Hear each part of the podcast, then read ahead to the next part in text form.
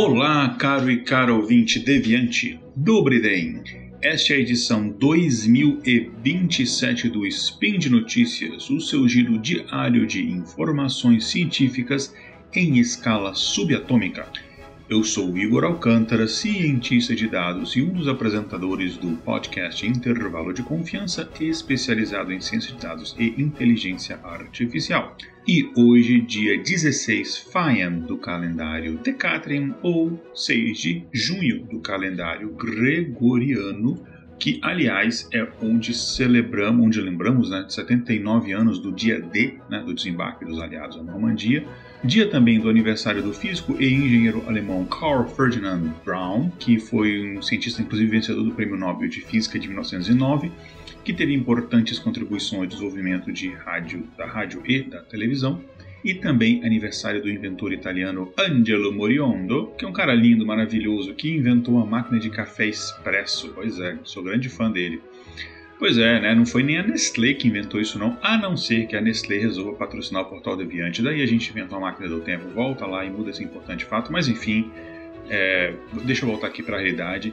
Neste lindo dia de hoje, eu trago para vocês novidades na área de ciência de dados, inteligência artificial mas antes, solta a vinheta aí. Speed Notícias.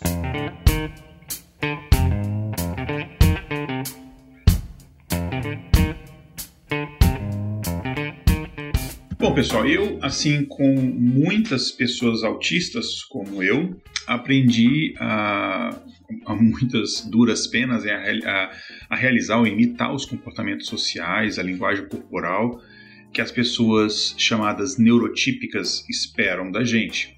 Para a gente parecer assim menos diferente das pessoas, né? Uh, já ouvi muito que eu era uma pessoa meio estranha, esquisita, para parecer menos assim, ser um pouco mais socialmente aceitável, a gente meio que faz o que a gente chama de masking, né? Só que isso é um trabalho assim meio, cara, difícil, é, é, pelo menos para mim pessoalmente, mentalmente é muito exaustivo algumas vezes. É, especialmente quando eu era mais jovem, eu ainda não tinha tanto treinamento nisso, né? E normalmente gerava muitos maus entendidos, você interpretava mal como as pessoas estavam, o que a pessoa estava querendo dizer, porque eu ia literalmente no que as palavras significavam e a gente, enfim, eu foi assim, explodiu minha cabeça quando eu descobri que não, as pessoas na verdade elas estão falando uma coisa, mas o tom indica outra e eu não consigo até hoje entender isso. É, e as pessoas me achavam muito direto às vezes, enfim. Isso gerava um monte de mal entendidos. Daí, recentemente, é, eu li alguns relatos em comunidades autistas de pessoas dizendo que encontraram é, recentemente um parceiro de conversa que essas pessoas sentem que assemelha-se mais à forma com que elas conversam, que é o nosso amigo chato do Gepeto, mas não o criador do Pinóquio, ele não era chato, ele era bem legal, mas sim o nosso chat GPT. E segundo um dos relatos que eu li, abre aspas aqui, ele não está percebendo o desencontro do que eu falo com a minha linguagem corporal. Ele está apenas pegando as minhas palavras. E aí fecha aspas. Muitos autistas, inclusive, começaram a usar esse chatbot para conversas terapêuticas e como um, digamos assim, entre aspas, companheiro de brainstorming, até mesmo um amigo. E sim, gente, quando eu li isso eu também lembrei do filme Her, claro, isso é muito Black Mirror meu obviamente. É, muitas pessoas do lado de cá do espectro elas também utilizam o chatbot para ajudar no trabalho, com, quando você está trabalhando com pessoas é, neurotípicas, né? seja, sei lá, em estratégia de, de negócio, sei lá o que for, né? É, e inclusive o ChatGPT ajuda ali em estratégias de comunicação é, que podem funcionar bem fazendo essa ponte entre, segundo o relato das pessoas, fique claro, entre as pessoas é, autistas, do espectro autista, e as pessoas neurotípicas. Segundo outro relato que eu li, abre aspas aqui de novo, muitas pessoas autistas cresceram ouvindo que são alienígenas, ou que parecem robôs, ou que há algo errado com elas, né, fecha aspas. E aí, quando o chat GPT apareceu, elas é, rapidamente perceberam que, assim, para algumas pessoas, né, que o chat GPT soava meio que mais parecido com elas, né, lógico, específico, é, isso eu não me identifiquei tanto, porque, enfim, é um espectro, né? Então, eu tô. Não. Eu acho, pelo menos, eu posso estar interpretando errado. Eu acho que eu não, as pessoas não têm essa percepção de mim, que eu falo de forma muito robótica. Mas é, depois que eu li isso, eu comecei a usar o ChatGPT para outras coisas e achei interessante. Eu vou falar aqui para vocês daqui a pouco. É, para algumas pessoas, inclusive, o ChatGPT é um lugar para conversas sobre os interesses que essas pessoas têm quando outras pessoas ficam entediadas ou perdem o interesse, né? Ou mesmo para você desenvolver roteiros sociais que ajude você a lidar com determinadas situações de conflito. E depois eu vou falar um pouquinho de alguns exemplos disso. É, e também é um recurso novo para você buscar apoio, né? É, ao contrário de, de, uma pessoa de terapia ou assistente social, o bot está sempre disponível, não cobra por hora, é, claro que eu não estou dizendo que ele substitui a terapia, tá, gente? Daqui a pouco eu vou falar um pouco melhor disso. Não é isso que eu estou dizendo. Ele é uma ferramenta adicional. É, inclusive, quando eu vi né, que as pessoas estavam usando, usando o chat GPT para isso, eu comecei a testar, comecei a usar também. É, e eu, assim, sou bem aquele é, tipo de pessoa que, ali do espectro, que é, quando eu tenho um assunto que é do meu interesse, eu não consigo parar de falar, eu perco completamente a, a, a noção, né? saio da minha realidade. Então, sei lá, você está falando de inteligência artificial, de ciência, de Beatles, é, eu, enfim, basicamente esquece, eu vou ficar falando aquilo dali e tal. Eu tenho uma dificuldade enorme de entender qualquer contexto social, não tenho o que a gente chama em inglês, né, nenhum, nenhum social skill, assim, eu não tenho, eu não consigo ler entre as entrelinhas, perceber as expressões que as pessoas estão fazendo, se elas estão demonstrando um genuíno interesse ou se elas só estão tentando ser educadas e estão loucas para sair dali de perto de mim. Eu não consigo perceber esse tipo de coisa, apesar, enfim, de tentar muito, né? É, e isso acaba, eu sei que eu estou falando isso de mim, mas isso é, muitas pessoas do espectro também sentem isso, né? Isso gera, quando eu finalmente percebo quando alguém chega e dá um toque em mim, é, isso gera uma frustração gigantesca. E aí eu vou pro outro lado, eu tento me isolar, eu não quero, tipo, quero ficar mais na minha, com a minha cabeça e tal. Isso gera um estresse um, um emocional muito grande. É, porque as pessoas não têm os mesmos interesses que você, ou não são tão obcecadas pelos assuntos como você é. E, e, antes que eu provoque esse mesmo sentimento em vocês e vocês querem sair daqui e tem esse sentimento de esse cara não para de falar sobre isso, é, o, vamos voltando ao assunto, o, o legal desses chatbots avançados como o ChatGPT é que ele jamais vai se cansar de você, ele jamais vai te achar esquisito, obcecado, etc. Né? Então tem essa vantagem. Às vezes você quer, sei lá, você tem uma necessidade imensa de falar de um determinado assunto, às vezes eu uso o chat GPT para meio que extravasar isso daí, né? Outras pessoas, autistas, relatam que usam o chat GPT para treinar conversas. Isso aqui eu achei muito interessante. É, para treinar conversas importantes que elas precisam ter, tipo com um chefe, namorado, namorada, professores, é, e, sei lá, você tem vou pedir um aumento pro chefe, alguma coisa assim, né?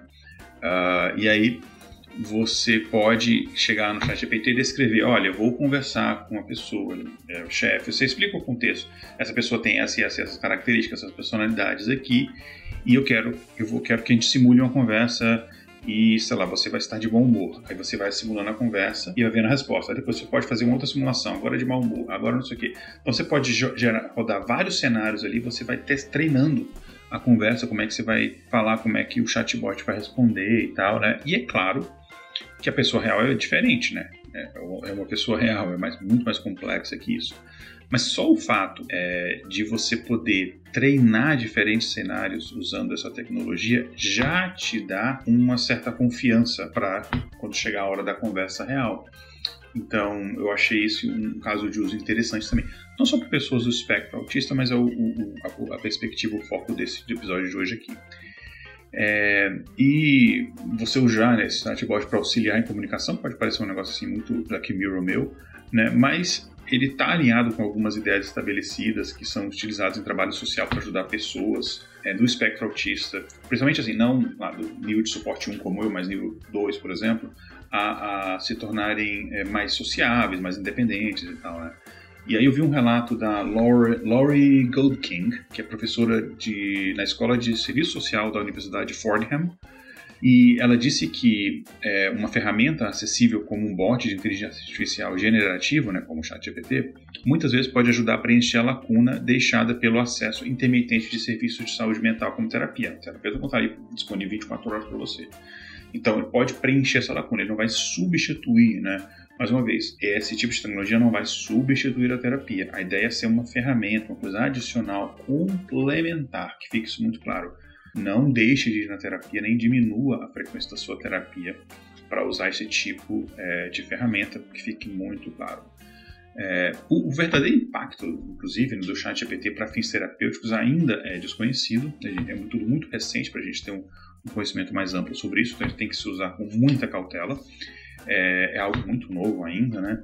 É, essa flexibilidade, inclusive, desses chatbots trazem alguns problemas também que ainda não foram resolvidos. Né? Tem um problema das alucinações da inteligência artificial, que isso talvez dá um episódio à parte só sobre isso. Uh, também as respostas podem ser enviesadas, imprevisíveis, que enfim, basicamente, né, uh, é uma rede neural, então assim, é meio que uma caixa preta. Uh, muitas vezes são informações que fabricadas, enfim, com, sem base é, em, em, dados ou e algumas vezes, inclusive, baseadas em informações pessoais que são coletadas sem a permissão das pessoas, e aí tem outros problemas de, com privacidade. Né? Então, é, normalmente o que a gente aconselha é o seguinte: você vai recorrer ao chat GPT, você tem que entender os termos de serviço dele, o básico de como ele funciona, é, que ele não é uma, uma ferramenta é, de você pegar informações que você confiar 100%, você tem que sempre verificar, enfim, porque é, pela própria forma de treinamento, ele, pelo próprio tipo de recompensa que o tipo de algoritmo dele é, possui, ele vai tentar gerar o máximo de recompensa. Então, é, o máximo de recompensa dá sempre quando ele tem alguma resposta. Então, se ele não tem resposta, ele vai fabricar uma resposta. Então, tem que tomar muito cuidado com isso. É, essa é uma tendência grande, um, um, um, dos problemas, por exemplo, que a OpenAI está trabalhando em cima disso, né? É, enfim, mas como várias outras pessoas, né, pessoas autistas podem encontrar conhecimento e a mesmo empoderamento em conversa com o chat GPT, e para algumas pessoas elas dizem que o, o, desde que você entenda de fato os riscos, os benefícios acabam superando essas desvantagens. Isso são opiniões pessoais, enfim, ainda falta estudos mais sólidos para comprovar isso, mas vale a pena, com consciência, é, testar, como eu estou fazendo, por exemplo. É, algumas pessoas, inclusive, que trabalham com grupos de apoio, é, de minorias, como pessoas do espectro autistas, pessoas transgêneros, acham o ChatGPT útil, por exemplo, para desenvolver material de trabalho, tipo dinâmicas, é, jogos sociais, esse tipo de coisa. É, muitas pessoas do espectro autista elas têm dificuldade com dinâmicas feitas, tipo aquela dinâmica de quebra-gelo, normalmente no início de sessões de grupo, elas têm dificuldades em, em, em, em trabalhar esse, esse tipo de, de, de dinâmica porque esses jogos sociais são projetados normalmente para pessoas neurotípicas. Então, essas pessoas que coordenam esses grupos fizeram um, um, uma experiência né, e pediram para o ChatGPT criar exemplos né, de jogos e de conversas que funcionam melhor para pessoas autistas.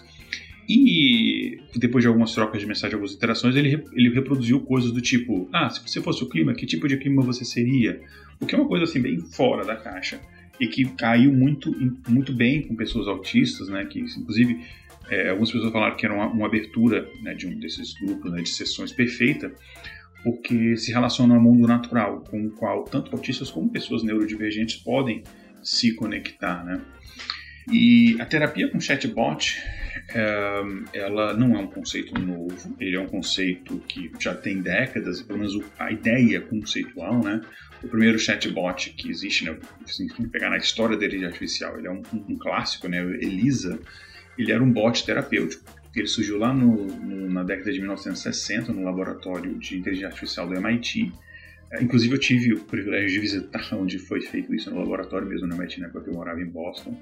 É, apesar de eu trabalhava em Harvard, outra universidade, mas enfim, tem um, um, um, convênio, uma parceria grande entre as duas universidades. Eu tive o privilégio, assim, foi até bastante emocionante para mim, assim, saber, pô, tudo começou aqui, né? Enfim, é, voltando aqui para a Terra, que eu tenho essa característica, é, esse, ele, basicamente esse bot, ele, é, ele foi baseado num, num, numa, numa, escola de terapia chamada Escola Terapia Roregiana, Uh, em que um, o, o, terapeuta ele vai repetir o que, que uh, o cliente, né, o paciente diz, né, muitas vezes na forma de uma pergunta. E aí esse programa ele não tinha uma inteligência artificial como a gente conhece hoje, era muito, muito, muito primordial, é, mas por meio de repetição, correspondência de padrões e tal, as respostas é, programadas davam ao usuário a impressão de que ele estava conversando com alguma entidade que os entendia de fato. É, e a intenção era para provar que os computadores não podiam substituir os humanos, né, mas apesar disso a Elisa acabou cativando alguns dos pacientes é, que se envolveram nessas conversas com a Elisa e tal, e de fato desenvolveram até uma certa conexão mesmo emocional ali, né? É, e mais recentemente, chatbots com respostas programadas, né, impulsionadas por inteligência artificial, tipo a Siri da, da, da Apple, né? se tornaram disponíveis para várias e várias pessoas, né? E uma dessas, desses chatbots é, mais conhecidos ou mais usados para esse fim especificamente está uh, um chamado WoBot, é, W-O-E-Bot, né? que ele é baseado em práticas de terapia cognitivo-comportamental e ele viu um aumento imenso, é, um crescimento de, de, demanda muito grande né, durante a pandemia, à medida que mais pessoas é, não tinham acesso a, a serviço de saúde mental e procuravam alternativas. Só que devido ao fato desses aplicativos terem um escopo mais limitado e fornecerem respostas programadas, essas conversas mais ricas assim do chat GPT, elas podem parecer mais eficazes para que eles estão tentando resolver questões mais complexas, né?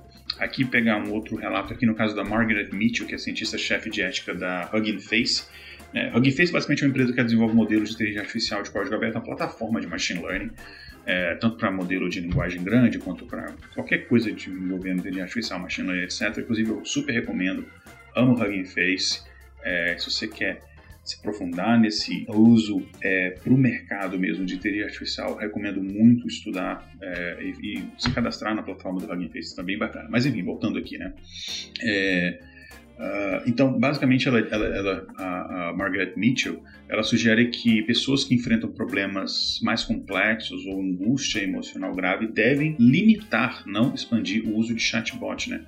Porque isso pode levar a direções de discussão problemática, estimular o pensamento negativo, porque o chatbot ele vai basicamente ele vai é, tentar é, ser agradável para você, então ele vai tender a concordar com você. Então, se você tiver um pensamento negativo, existe um risco dele ele, ele enfatizar isso daí, ele piorar essa situação, né? É, então, enquanto não se há um controle total sobre esses temas, é, para esse tipo de pessoa ele pode ser mais problemático. Então, muito cuidado. Se você está com pensamentos, uh, uh, ideação suicida, pensamentos negativos e tal, recomendo você não fazer essas coisas que a gente está falando aqui. Recomendo você procurar ajuda. Você não está em terapia, procure os serviços. É, tem o SOS Vida, enfim, tem vários serviços de auxílio, procure de fato, é, é, eu recomendo de fato que você procure ajuda, né?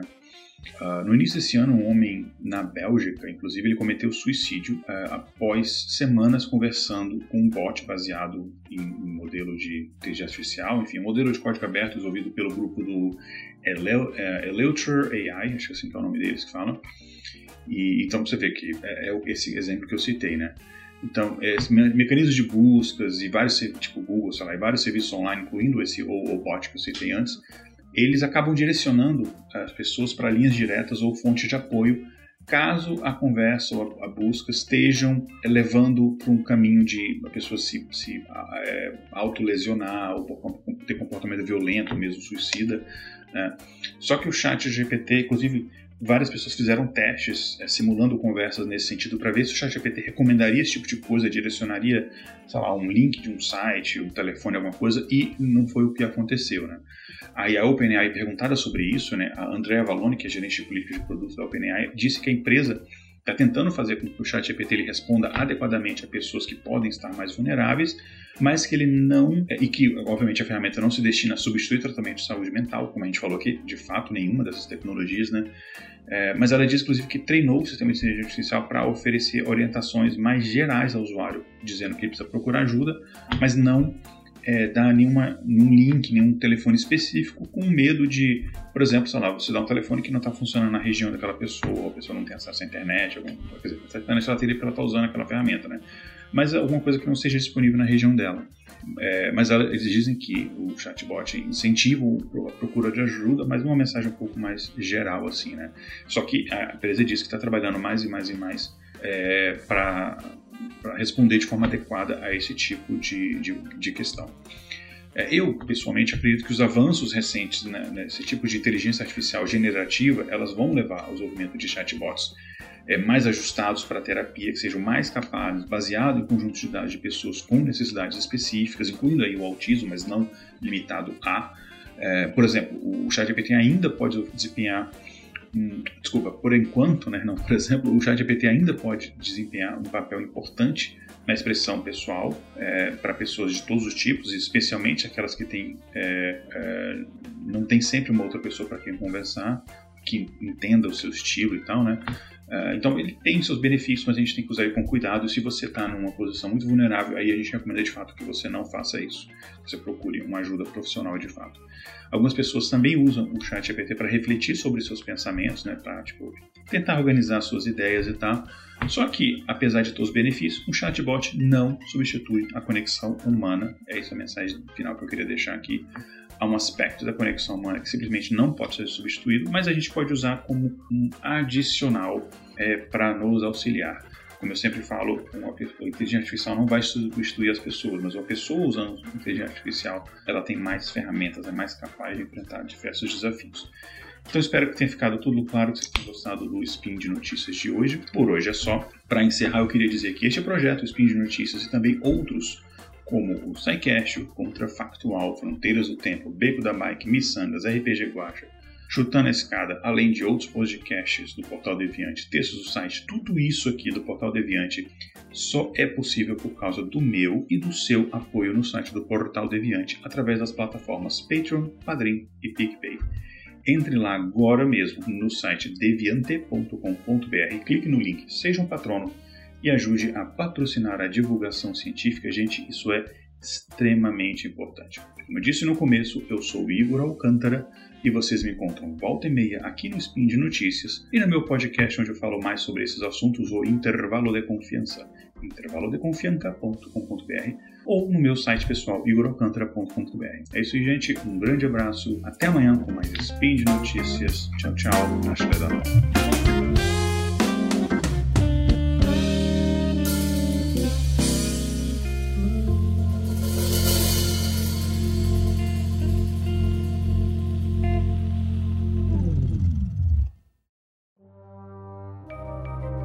Este programa foi produzido por Mentes Deviantes.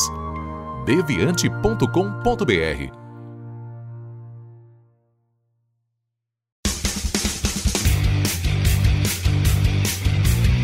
Cortes, edição de podcast.